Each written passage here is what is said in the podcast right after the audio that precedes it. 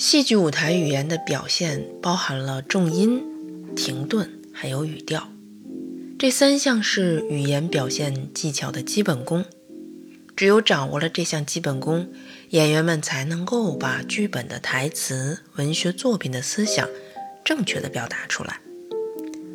才有可能在舞台上、话筒前创作出鲜明的、有性格化的人物语言，打下一个基础。语言都是思想的直接、现实的体现，是为了表达思想而存在的。所以，运用语言技巧，首先呢，要对作品和台词的思想意义有一个正确的理解的基础上，再进行分析和运作。表现手段呢，绝不是单单的技术问题，因为人们在生活中说什么样的话，总是先经过自己的头脑，对要谈话的内容，在思考过程中有一个真实的感受，想清楚了才会说出来。想的同时，就产生了语言。所以，这个想清楚产生出来的语言是有内容和逻辑的，对方一听就能明白。语言都是人与人之间进行思想交流的工具，一种表现的手段。思维又是语言的内容，所以这两者之间呢是不能分开的。在戏剧舞台上，演员所说的内容都是作者写出来的语言，角色的台词。而如果演员只是单单的把台词背出来，而没有任何的思想活动，那么他所说的内容是没有一个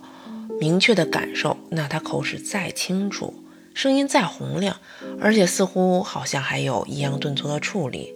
那这些台词还是没有生命力，也都是空洞的。所以语言是不能够缺少思维的内在活动的。所以要认真的研究每一个作品的语言，真正的去了解作者的想法，要研究、理解、体验和感受这些语言的内在含义，找到作者的真实的意图。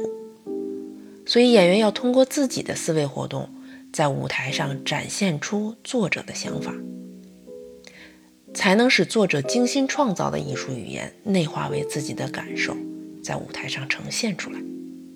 很多时候，作者在创作的时候，为了把自己的想法意图再现自己的内心的深切感受，所以在用词、造句、篇章的结构上都是有精心安排的。演员特别要认真的对待作者的语言，而且要十分的尊重他们的语言，在认真研究的这些过程当中，找到一个准确的。语言的表达方法和手段。